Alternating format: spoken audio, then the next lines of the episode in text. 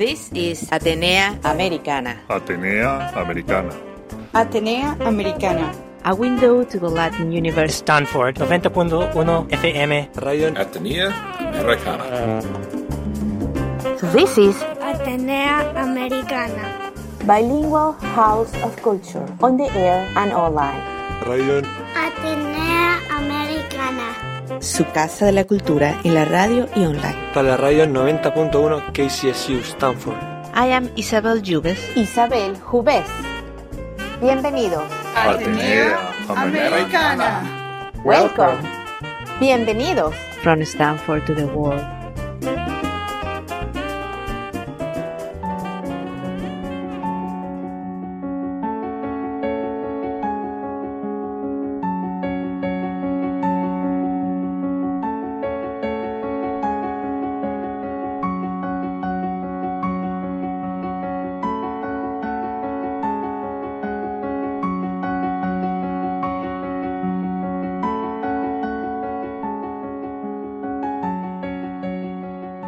Y hoy vamos a conversar con un invitado, eh, amigo de Atenea Americana, que vuelve al show de nuevo. Él es científico de la NASA y del SETI, y entre sus estudios es- se ha especializado en astrobiología, que se dedica al estudio de la vida en el planeta y fuera de este. Se trata del doctor Alfonso Dávila, originalmente de España. Él, después de estudiar en varias universidades prestigiosas alrededor del mundo, vino a realizar un trabajo de investigación de postdoctorado en el centro Ames de la NASA en California, donde se ha quedado y ahora es parte de eh, la NASA y del SETI.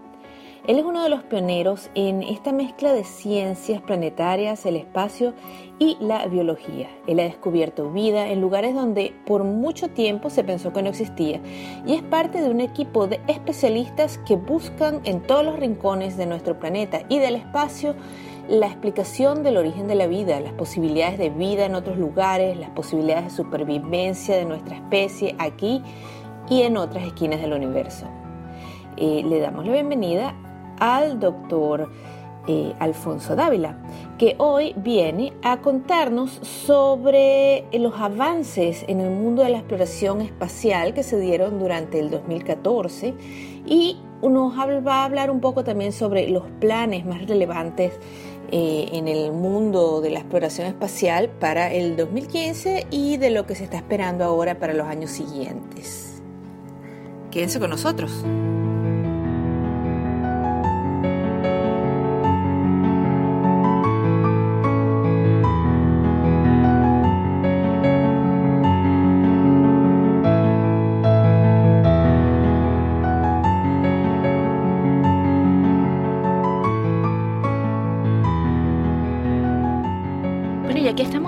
En Atenea Americana y tenemos a un invitado ya amigo del programa que ha estado antes, el, el doctor eh, Alfonso Dávila. Él es eh, ingeniero astrobiólogo de la NASA, del SETI, y se especializa en el entendimiento y en la búsqueda de la vida, tanto fuera del espacio como dentro del planeta, de los orígenes de la vida. Así es, ¿qué tal Isabel? ¿Qué tal? ¿Cómo Encantado de estar aquí de nuevo. Qué bueno que viniste. Y este ha sido un año sumamente eh, excitante para los amantes de las cosas del espacio y bueno, para cualquiera que esté relacionado como tú, que, que estás relacionado en las grandes agencias, más grandes agencias re- eh, del espacio de aquí de Estados Unidos Así y es. probablemente del mundo.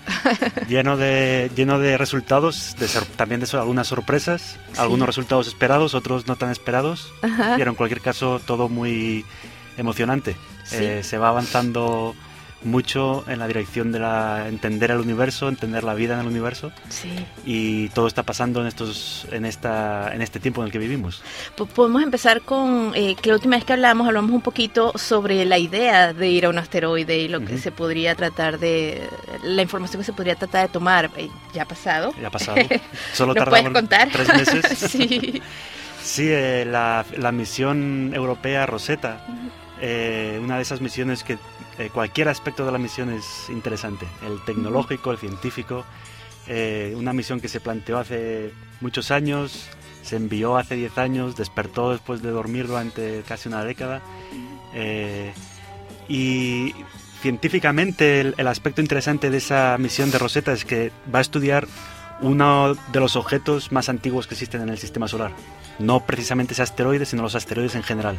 Son objetos muy, muy antiguos, que seguramente van llevan dando vueltas alrededor del Sol casi tanto tiempo como los planetas. y, esos objetos son interesantes porque hasta cierto punto son como los ladrillos que construyeron el los planetas, incluido el nuestro. Sí. A partir de todos de esos ladrillos colisionando unos con otros durante millones y millones de años, así se formaron los planetas.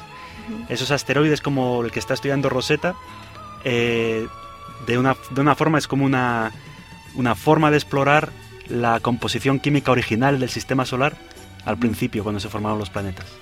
Y a partir de esa composición química podemos estudiar cómo se pudo formar la vida, de dónde vienen los ingredientes para la vida, de dónde viene el agua.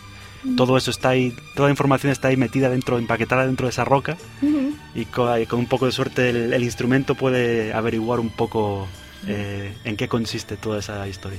¿Qué tipo de información se ha recibido hasta ahora? Porque estuvo un tiempo activo, después estuvo durmiente, se espera que se vuelva, en algún momento se vuelva a aprender. Así es, eh, eh, a mi entender hubo problemas en el aterrizaje, rebotó más veces de las que estaba planeado y como consecuencia aterrizó en una zona del asteroide donde no estaba pensado que aterrizase originalmente.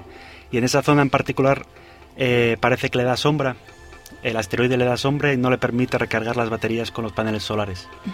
Entonces eso ha hecho que la nave se, se, ponga en hibernación, es como un sistema de protección de la nave, cuando le falta la energía se va a dormir, como los seres humanos básicamente.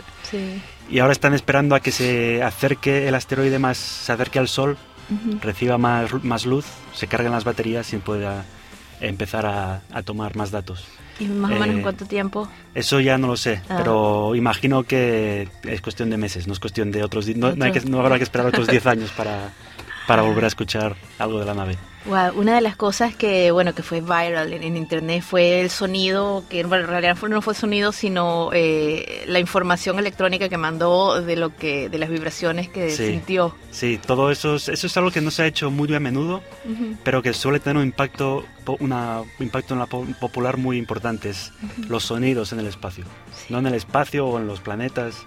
Eh, a mí el que me recuerda es cuando hace unos un par de años la nave Voyager salió del sistema solar y uno de los sensores que tenía le permitía eh, detectar cambios en la densidad del plasma solar. Es como un material que existe en el, universo, el plasma.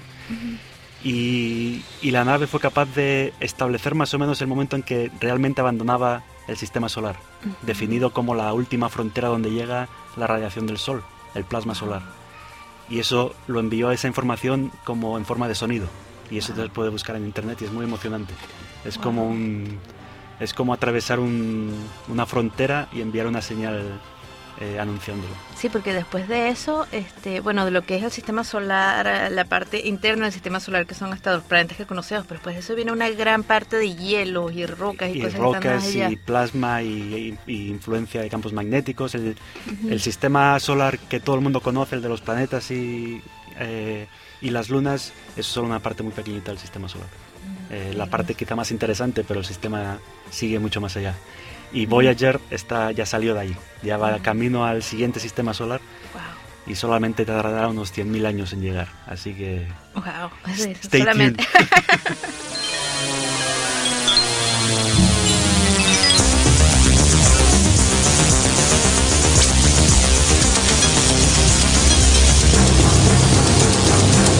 Y hoy estamos aquí en Atenea Americana y estamos hablando con el doctor Alfonso Dávila. Él es astrobiólogo de la NASA y está aquí para hablarnos un poco de las últimas noticias en la exploración espacial durante el año 2014 y de lo que se puede esperar durante el año 2015. Quédense aquí con nosotros para escuchar un poco más sobre ello.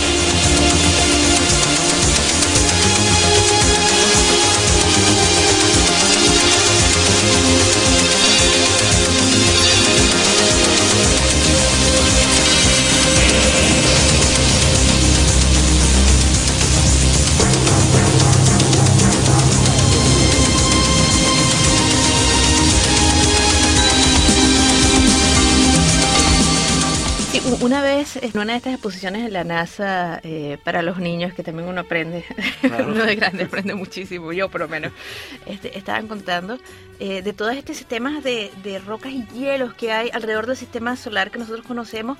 Entonces dicen, si alguien de verdad de otro sistema solar vendría a tomar la Tierra por nuestra agua, en realidad simplemente necesitan agarrar uno de estos asteroides que es puro hielo y pura agua, no necesitan llegarse tan lejos. No hace falta que vengan aquí a quitar, a quitar lo que es nuestro, eh, lo que es de los terrestres. Hay mucho hielo en el espacio, eh, suficiente para todos. Sí.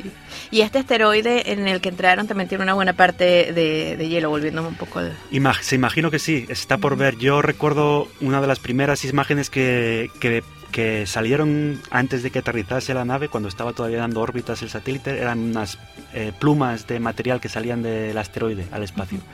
Que normalmente eso se debe a que algo, algo, algún compuesto en el asteroide se vuelve inestable por, porque seguramente suben las temperaturas pasa a la fase gaseosa y entonces sale hacia eyectado como una pluma de vapor. No sé si hicieron, creo que hicieron algunos análisis y había, eh, recuerdo que mencionaban que había mucho azufre y que seguramente si se pudiera oler, olería como a, huevos podridos. sí, huevos podridos. Eh, y seguramente ahí también había parte de agua, moléculas de agua. Todos estos materiales están mezclados en, la, en el asteroide, es como una un collage, un pupurrí así de muchos materiales distintos y a medida que el asteroide va dando vueltas alrededor del Sol, se aleja, se aproxima durante miles de millones de años, esos materiales se van eh, disipando hacia el espacio o se van formando nuevos materiales, nuevas reacciones químicas. Es como una cocina en la que se van cocinando las cosas durante millones de años.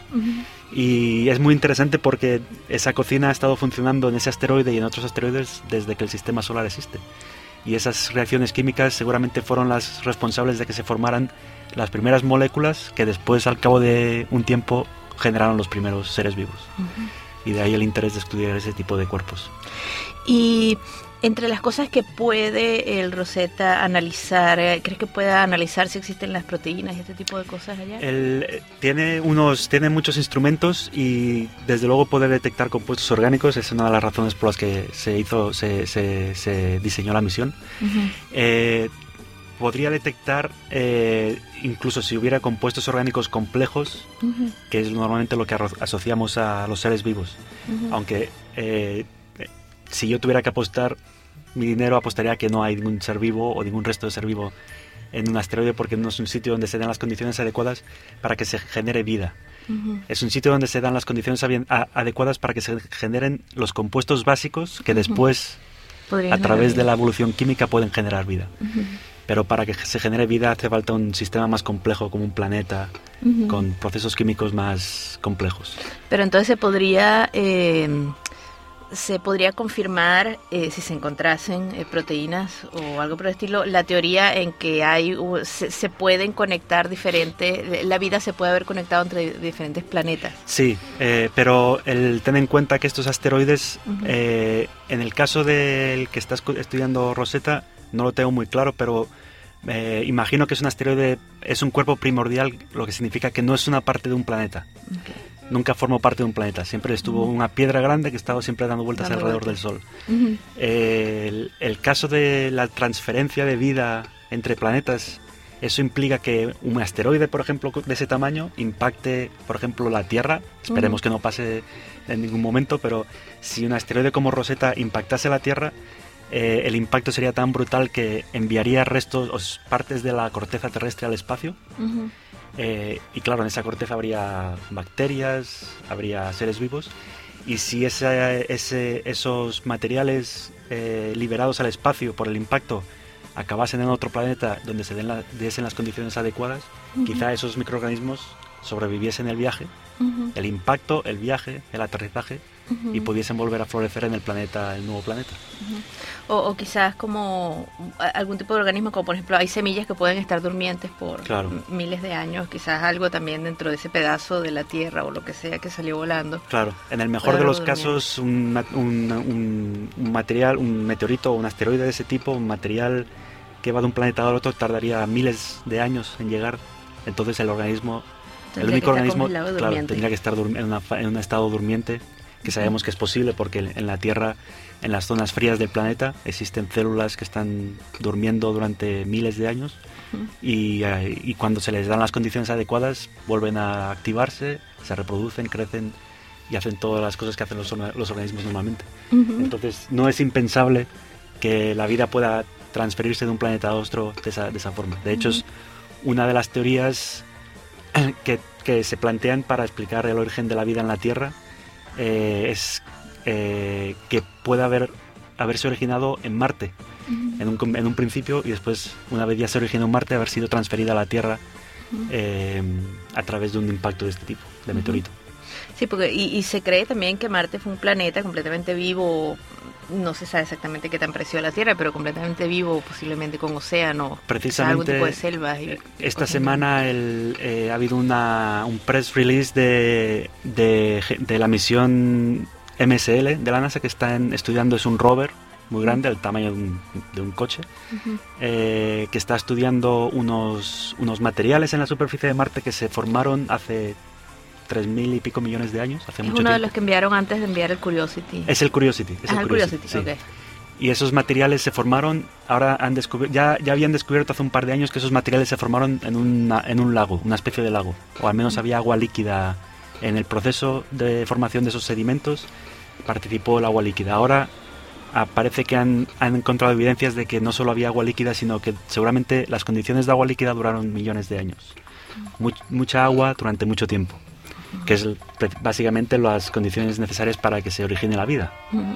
Entonces, eh, ahora sabemos que hubo ambientes en Marte hace varios miles de millones de años en los que se darían las condiciones adecuadas para que se generase vida. Ujú.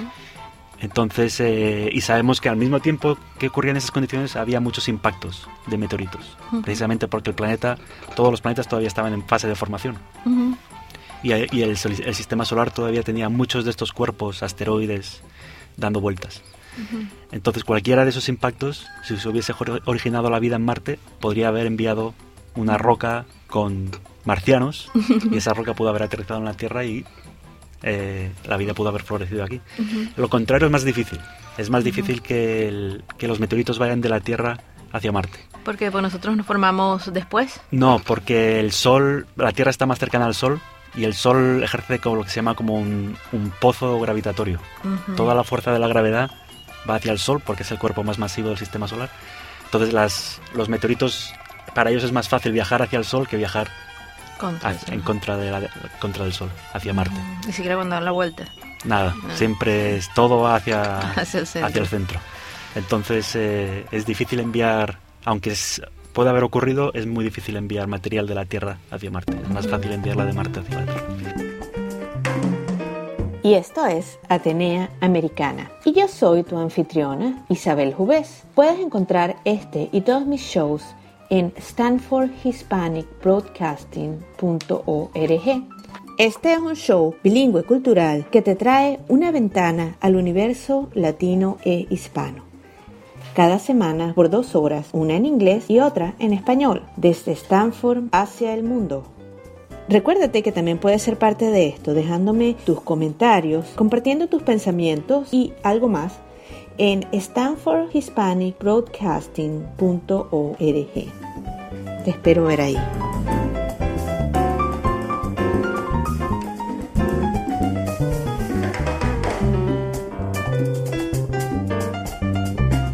¿Y, y qué tal vida en el eh, cinturón de, de asteroides que hay en el sistema solar? Bueno, hay uno entre Marte y Júpiter, hay un sistema de, de asteroides, el cinturón de Cupier, que no está muy claro el origen. Eh, pudo haber sido un planeta abortado que no se llegó a formar y quedaron todos los fragmentos así. Eh, y ese, te- al mismo, al- de la misma forma que, que el asteroide que está estudiando Rosetta, esos cuerpos son eh, ejemplos de los materiales que formaron los planetas. Entonces, muy interesante estudiarlos. Eh, y, y también es interesante estudiarlos porque de, tarde o temprano es posible que alguno de ellos acabe visitándonos. Así que siempre es bueno mantener un ojo en, el, en, ese, en esos posibles eh, eh, eventos. Sí, está este proyecto B612, como el, el, asteroide del Principito, el mismo nombre, que, que, es exactamente para enviar un satélite para estudiarlos con tiempo antes de que lleguen. Claro, claro. Eh, tener suficiente warning, con suficiente antelación para ver lo que se puede hacer, si se puede hacer algo. sí. Y, también han habido muchas noticias eh, en cuanto a, una visita a Marte por humanos allá, que, sería también mucho más interesante para estudiar, bueno, todo lo que queremos saber de Marte, entre ellos el origen de la vida. Eh, es el tema recurrente. Eh, se están dando algunos pasos, no está muy claro en qué dirección, pero hace solo unos días la NASA probó con éxito la cápsula Orión, que, es, la siguiente, es la cápsula que, es la siguiente evolución después de Apolo, eh, del programa que llevó a seres humanos a la Luna. Y la idea es que esa cápsula sea capaz de llevar a seres humanos de regreso a la Luna y, más allá, hasta Marte. De momento sabemos que la, bueno, se, ha, comprobado que la cápsula funciona, se ha puesto en órbita, ha dado un par de vueltas, ha aterrizado de nuevo. Y a partir de ahí imagino que habrá más pruebas.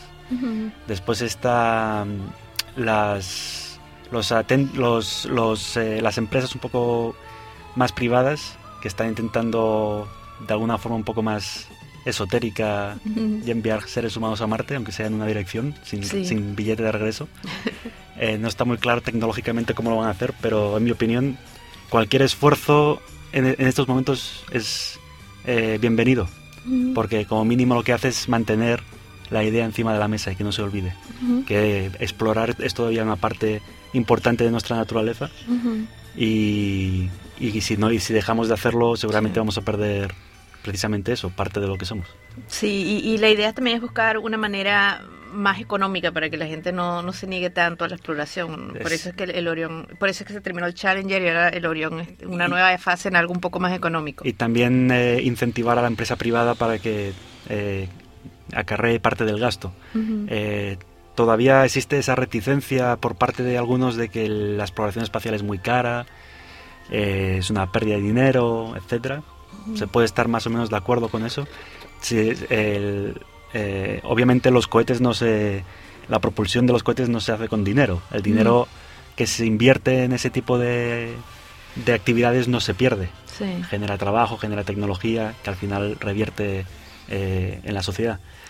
Pero, pero es cierto que ir al espacio es caro y exige un esfuerzo económico. Entonces, cualquier eh, iniciativa por parte de la empresa privada, yo creo que es muy buena porque la empresa privada es muy buena, eh, tiene una gran capacidad de innovación y de, simplificar, de mejorar, de, hacer las cosas más sencillas y más eh, y por menos dinero. Entonces, siempre y cuando se haga de una forma Em, sana y sin, sin riesgos, minimizando los riesgos. Yo creo que cualquier contribución de la empresa privada va a avanzar la exploración espacial.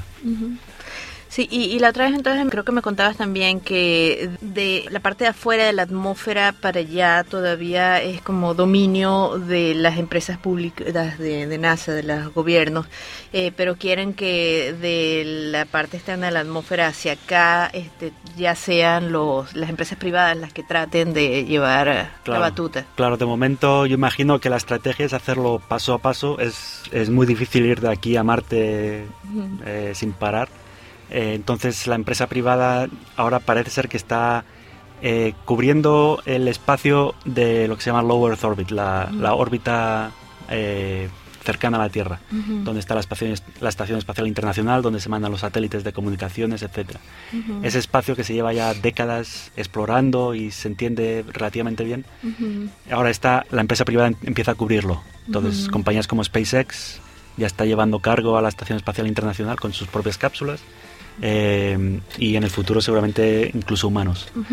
y, ah, pero en realidad gran parte de lo que hace NASA, por ejemplo, eh, no es en realidad simplemente exploración espacial por sí sola, son estudios a la Tierra, estudios ambientales este, y cosas prácticas que se han aplicado al día a día de, lo que eh, nosotros usamos. Así es, el, el, creo que lo comentábamos la última vez la Tierra es un planeta. Sí. Eh, y, por, y como tal también eh, interesa estudiarlo. Y la NASA ha invertido mucho tiempo y tecnología en, en eh, poner satélites en órbita para estudiar la, la- la atmósfera terrestre, cómo cambia en el tiempo. Y también tiene un programa de, de ciencias de la Tierra muy importante que consiste en, en volar aviones con sensores e instrumentos por distintas partes del planeta, como la Antártida, el Ártico, Groenlandia, para estudiar la evolución de las masas de hielo, por ejemplo, que pueden ser muy sensibles al cambio climático. También se, eh, se utilizan drones.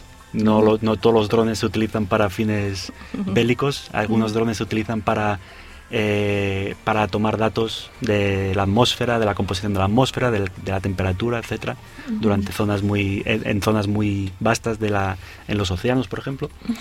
Eh, y también se hacen investigaciones a, a- a- nivel de suelo, científicos eh, eh, financiados por la NASA estudiando eh, lagos, ríos, montes, selvas, intentando un poco medirle el, el estado vital al planeta. Entonces, las- se- efectivamente, la NASA no solamente se preocupa de lo que hay más allá, sino también que se preocupa un poco, bastante, de hecho, de lo que hay más acá. Lo que más acá.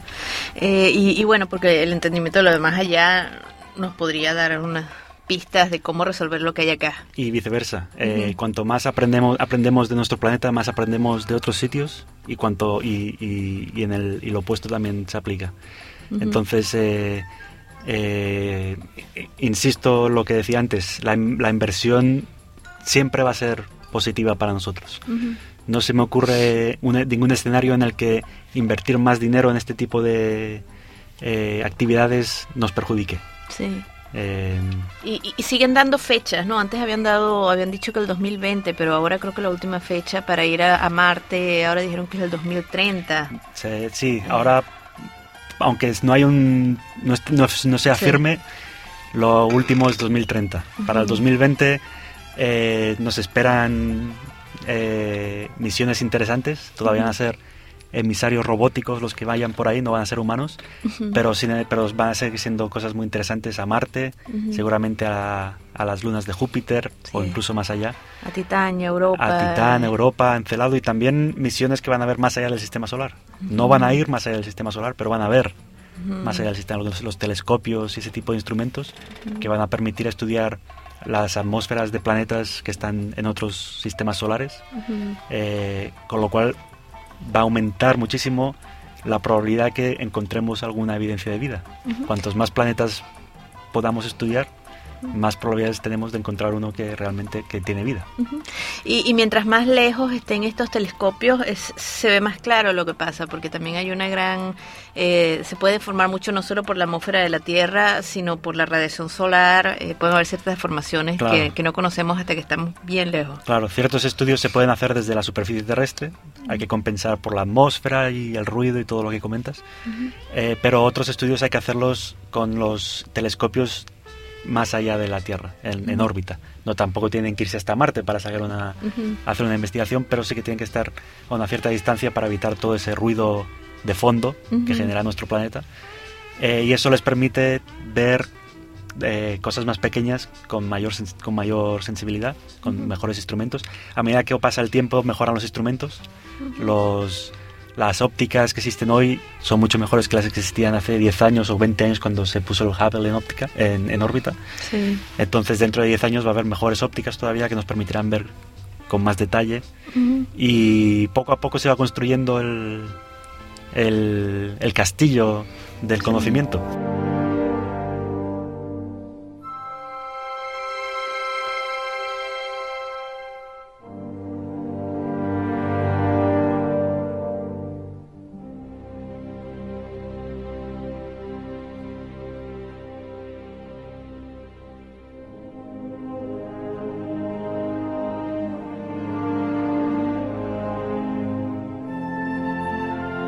Y hoy estamos aquí en Atenea Americana y estamos hablando con el doctor Alfonso Dávila. Él es astrobiólogo de la NASA y está aquí para hablarnos un poco de las últimas noticias en la exploración espacial durante el año 2014 y de lo que se puede esperar durante el año 2015. Quédense aquí con nosotros para escuchar un poco más sobre esto.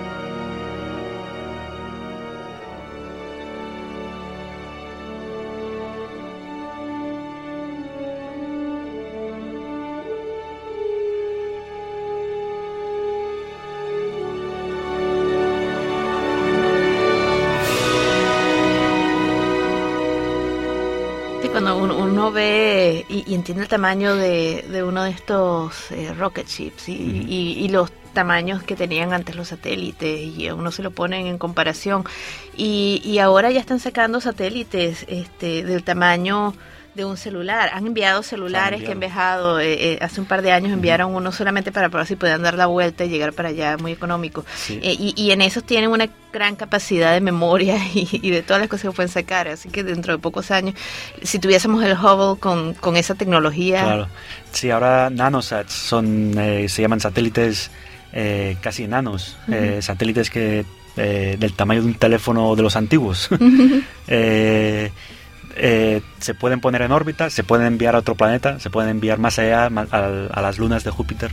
Eh, son eh, es una forma de, hacer exploración que todavía yo creo que estamos intentando comprender cómo podemos optimizar ese tipo de aparatos, porque al ser pequeños también tienen una capacidad limitada de hacer análisis, pero seguramente pueden hacer estudios muy útiles a un bajo coste. Entonces se han planteado ya algunos conceptos de misión para enviar flotillas de satélites pequeños a estudiar la atmósfera de un planeta o a estudiar la superficie de una luna, eh, etcétera. Y, ahora que se sabe mucho más de la tecnología de los rovers. Claro, claro, todo se va, es un, se va retroalimentando. Eh, cada vez que hay una misión se aprenden cosas nuevas, se mejora la tecnología y eso se traslada a la siguiente misión y hay una especie de herencia que se va adquiriendo y se va eh, aplicando en el futuro. Por eso es importante que, que no se interrumpa el programa. Si se interrumpe el programa, mucha de esa inercia y de esa herencia que se va generando se pierde, tanto a nivel tecnológico como a nivel eh, eh, humano. aterrizar una sonda en otro planeta o ponerla en órbita alrededor de un asteroide requiere tecnología y también requiere a gente muy inteligente eh, haciendo los cálculos. Y si el programa se cancela o para, después hay que volver a entrenar a una nueva generación para que sea capaz de conseguir los mismos retos. Eso es un poco lo que pasó en los años 80, 90, cuando se hubo un parón en la exploración del sistema solar y como consecuencia ha habido que aprender de nuevo muchas de las cosas que ya se habían aprendido antes, pero que se perdieron. Sí. Y, y bueno, este año como estamos hablando, hemos tenido muchísimas cosas que, han estado pasando con la exploración espacial. Eh, ¿Qué se espera para el otro año? ¿Ya hay proyectos que, estén a punto de salir, cosas que, estemos a punto de explorar? Sí, en el, bueno, en el 2015 eh, va a haber, imagino que saldrán los primeros datos de, por ejemplo, de un satélite que envió India a Marte, que mm. llegó a, a Marte hace tres o cuatro meses imagino que ha estado dando, no se sabe mucho lo que está pasando, pero imagino que está enviando datos y en algún momento serán publicados y eso tendrá que ser en el 2015. Es muy interesante porque va a ser la primera vez que India eh, realiza investigaciones en Marte con su propia tecnología, lo cual añade un país más a la lista, a la pequeña todavía lista de países que han sido capaces de enviar sondas a Marte y, hacer ciencia con ellas. Eh, Los chinos ya este año también hicieron cosas. China ha hecho, pero todavía no ha enviado nada a Marte, eh, pero seguramente lo harán en cualquier momento. Ellos parece que también están interesados en enviar eh, robots a la Luna. la NASA tiene otro satélite que llegará, que también se envió este año y llegará a Marte el, 2015 para estudiar la atmósfera.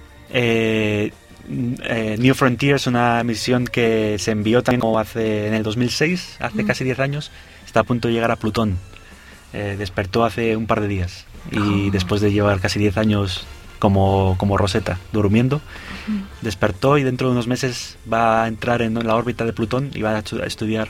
Eh, ¿Y por qué estaba durmiente? ¿Era parte del plan? Claro, porque tarda 10 años o 8 o 10 años en llegar. Ah. Todo ese periodo de tiempo no tiene por qué estar haciendo nada, no está solamente de viaje. Entonces eh, se pone en estado de invernación con solo las procesos vitales. Salió hacia un planeta y llegó. Claro, y llegó a un. No sé cómo se llama nada. Sí, un enano algo. Claro. Eh, pero bueno, sigue siendo interesante. Sí. Es el. Eh, es creo que el único planeta. El único de los que eran planetas. El único cuerpo del sistema solar que todavía quedaban incógnitas. Así que... Quizás ahora con la información que traiga cambian de opinión. Nunca se sabe. Pero, pero eso también va a ser el próximo año, el 2015. Eh, y desde luego va a seguir Curiosity, va a seguir dando, enviando datos desde Marte. Eh, Cassini sigue dando vueltas alrededor del sistema de Saturno. Eh, así que nada, estamos eh, encantados, yo creo. sí, y mm, este, los otros dos rovers que están en Marte, esos no hacen nada, están ya Uno, muertos. uno ya lleva tiempo atascado, Spirit, eh, y sin enviar datos. Y el otro, Opportunity, todavía creo que anda renqueando. Eh, todavía creo que anda, todavía tiene que- fuerzas para hacer algo muy lentamente, muy poco a poco. Eh, pero yo creo que esos ya se han ganado el- la jubilación, yo creo, esos robes. Llevan ya muchos más años de los que deberían haber, eh, de los que le habían pedido originalmente. Creo que cuando se enviaron en el 2003 tenían que por lo menos durar 90 días. Y todo, uno de ellos todavía sigue ahí dando batalla. Y, y no hay más planes para enviar otro, para explorar más asteroides. Asteroides, eh, no sé si hay alguna misión plante- planeada robótica para un asteroide. Desde luego la NASA eh, está planteando una misión humana que, que tiene que ver con un asteroide. No está claro todavía si es enviar humanos al asteroide o traer el asteroide cerca para que después los humanos puedan estudiarlo. Ah, ese, ese lo hablaron hace, pero ya hace como cinco años, una vez leí un artículo sobre eso, que querían atrapar un asteroide que diera vueltas alrededor de la Tierra para, para estudiarlo con tiempo. Sí, en este caso creo que lo pondrían alrededor de la Luna por si acaso, por si se escapa. sí. Pero esa es la idea, ponerlo cerca y después enviar una nave tripulada para estudiar el asteroide. Y sería no solamente de interés científico, pero también eh, para poner a prueba la tecnología que después llevaría seres humanos a Marte. Sumamente impresionante si pueden hacer eso. Sería bastante impresionante. La- las Sí. matemáticas y físicas que envueltas en el pequeño cálculo de Sí. que se de que un error sea fatal. Sí, sí, sí, le da hasta miedo Sí. pensarlo. Sí. Pero, pero sí, se está, es una misión que se está planteando para la próxima década, para, para yo creo que para la década del 2000, de los años 20. Wow. Así que ahí mismo. con un poco de suerte lo veremos. sí. Y después hay más misiones a, a un poco, a- no para el próximo año, pero en los próximos 5 o 10 años, planeadas para Marte. Un par de tres misiones más, una europea, dos americanas. Ujú. Eh, no sé si hay otros países que también están planeando. Así que y, y gente privada que quiere de verdad viajar por ir a pasear y volver. sí, eh, a, por lo menos a órbita terrestre. No creo que vayan a ir mucho más lejos de esto, pero eh, como decíamos antes, cualquier pequeño paso que se dé en esa dirección eh, Es nos, nos permitirá avanzar en la dirección adecuada. Así que o- ojalá pase mucho y muy rápido. Oh, y una colonia en la luna también están hablando. Una colina en la luna hay muchas más posibilidades. sentido, sí. que pasen dentro de poco, pues no son historias de No. algún día. No, yo creo que ya no es ciencia ficción. Sí. Es, eh, es ciencia esperando a que pase. sí. Es cuestión de tiempo y de inversión, básicamente. Bueno, esperamos tenerte pronto con las cosas maravillosas que pasen de aquí a la mitad del año, por lo menos. Sí, ya, encantado de que seguro venir. que más habrán. Y con un poco de suerte, con eh, resultados científicos muy, muy interesantes. Sí, vas a estar haciendo unas investigaciones por unos meses en, en Alemania. En Europa, sí, voy a estar en. Alemania eh, trabajando con un grupo eh, europeo, también en temas de astrobiología. Seguramente iremos a Chile a, a- a estudiar el desierto de Atacama, que es un desierto extremadamente seco, muy en ese sentido muy parecido a lo que podía haber sido Marte hace no, muy, no, no- no mucho tiempo. Y vamos a y continuar avanzando en, eh, en el estudio de la, de la vida en ambientes extremos y la posibilidad de vida en otros planetas. Muy bien. Bueno, esperamos oír siempre más de ti. Gracias por venir. Muchas gracias por tenerme. And this was Atenea Americana. Atenea Americana. Stanford 90.1 FM Radio Atenea Americana. A window to the Latin universe. This is Radio Atenea Americana. Bilingual House of Culture, on the air and online. Su casa de la cultura en la radio y online. para la radio 90.1 KCSU Stanford. I am Isabel Jubes. Isabel Jubes. Vuelve pronto. Atenea Americana. From Stanford to the world. Remember to come back soon. Ciao. See you later.